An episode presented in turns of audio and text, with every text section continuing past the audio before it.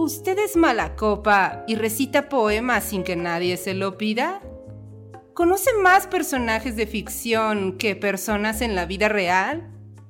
¿Ha notado que no puede debatir con alguien más que no sea usted mismo? Entonces, escúchenos. Entrevistas, tertulia, lúpulo y mucho más en Mundo Lupular. Aviso. Las opiniones, argumentos y tonterías vertidas en este podcast no son la verdad absoluta y pueden estar influenciadas por el alcohol. Si tienes una opinión diferente, publica un podcast.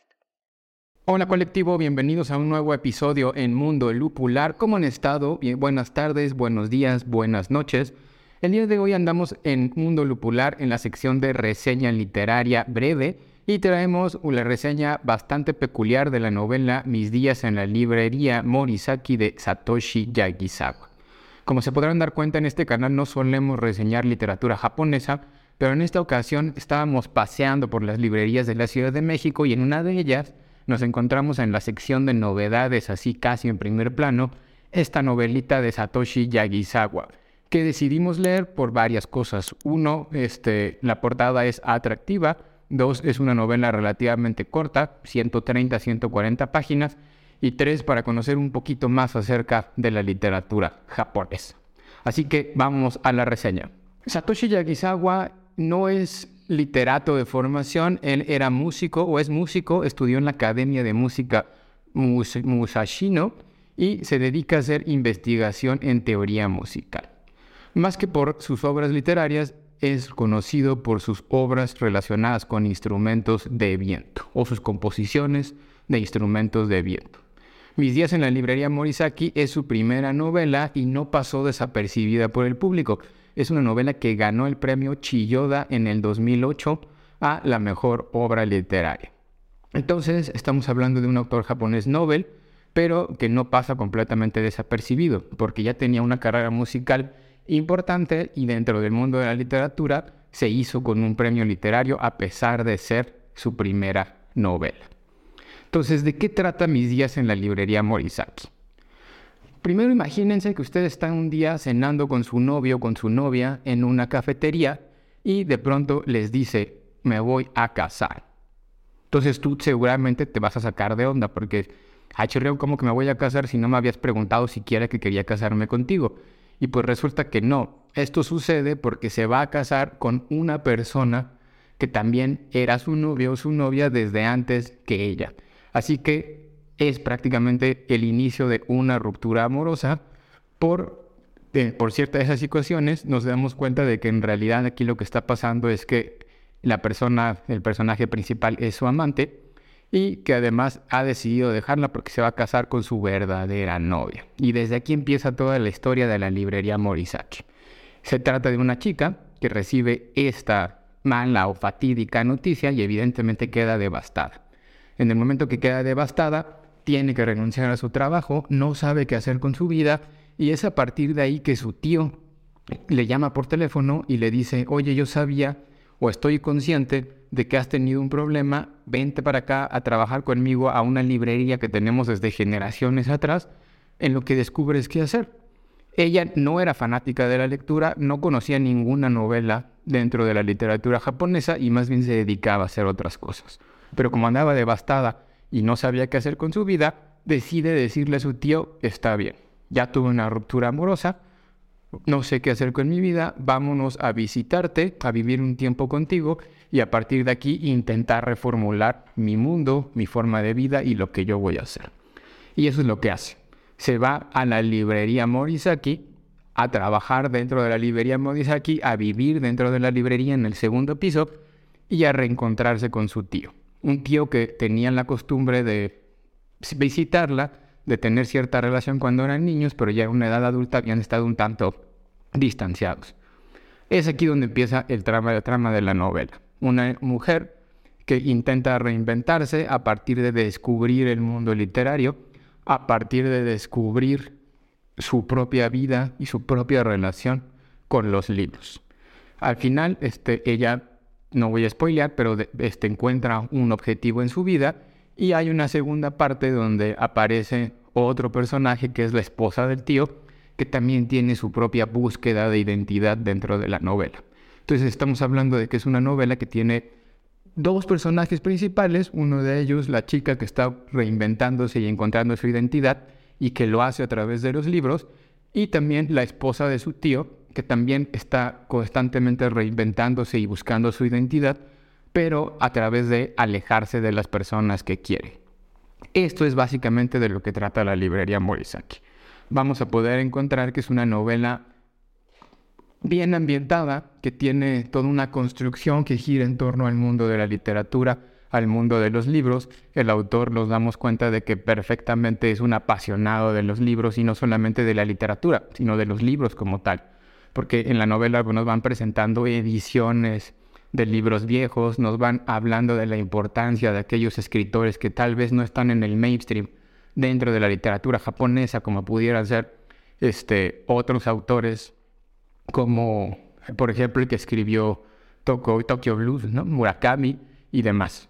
Entonces nos vamos dando cuenta y vamos encontrando y descubriendo a través de sus personajes cómo la literatura japonesa, a pesar del mainstream, existe y está más allá de ella. ¿Cuáles son los puntos que podemos tratar y rescatar de esta obra? Ahí les van. Punto número uno. Estamos hablando de la librería Morisaki que se encuentra en el barrio de Jimbocho. Jimbocho yo no lo conocía, pero ahora que leí la novela nos damos cuenta de que se caracteriza por ser el barrio o la calle en todo el mundo que más librerías tiene. Y estamos hablando de librerías de viejo, librerías de nuevo, librerías de todo tipo. Es una calle que está hecha, construida y completamente diseñada para vivir de los libros y si eres fanático de la literatura, ir a encontrar básicamente el libro que quieras. Dos, esta novela también nos ayuda a conocer escritores raros japoneses. Más adelante vamos a platicar de ello.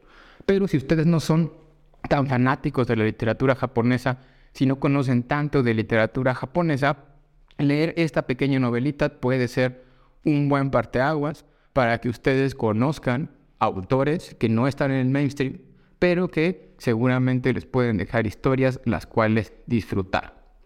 La novela de la librería Morisaki no solamente se queda en novela, también tiene una adaptación al cine. En el 2010, Asako Hyuga llevó esta historia al cine. Y aunque existe desde el 2008 en su versión japonesa, no fue hasta el 2023 que fue publicada en español, o sea, es una novedad dentro de nuestra cultura, dentro de nuestra lengua. Se publicó por el sello Letras de Plata apenas un mes atrás. ¿Ok? Y por último, es una novela que refleja la relación de algunos japoneses con los libros. Y creo que esta es la parte que yo más voy a destacar y disfrutar de la novela.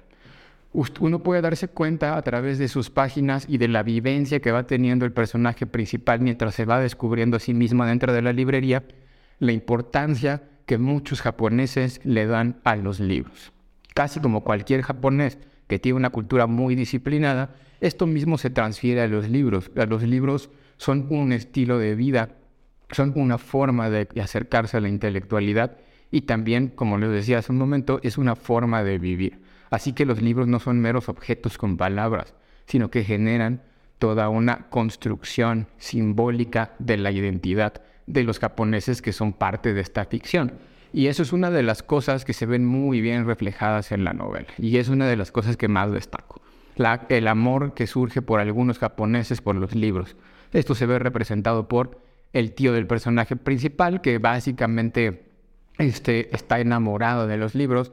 No es un negocio que no le deja mucho dinero tener una librería dentro del barrio de Shimbocho, a pesar de que es una, una calle de enfocada 100% a los libros. Cada vez son menos los japoneses que compran libros. Él tiene que estar no viviendo no de vender las novelas clásicas japonesas, sino de encontrar ediciones raras de coleccionista que puede vender una vez cada mucho tiempo y eso es lo que le va dando chance de ir sobreviviendo o subsistiendo en el mundo económico. Pero la forma en la que este personaje se acerca a los libros, aunque no se desarrolla tanto, porque es una novela muy corta, sí te deja marcada la forma de vivir de los japoneses con los libros.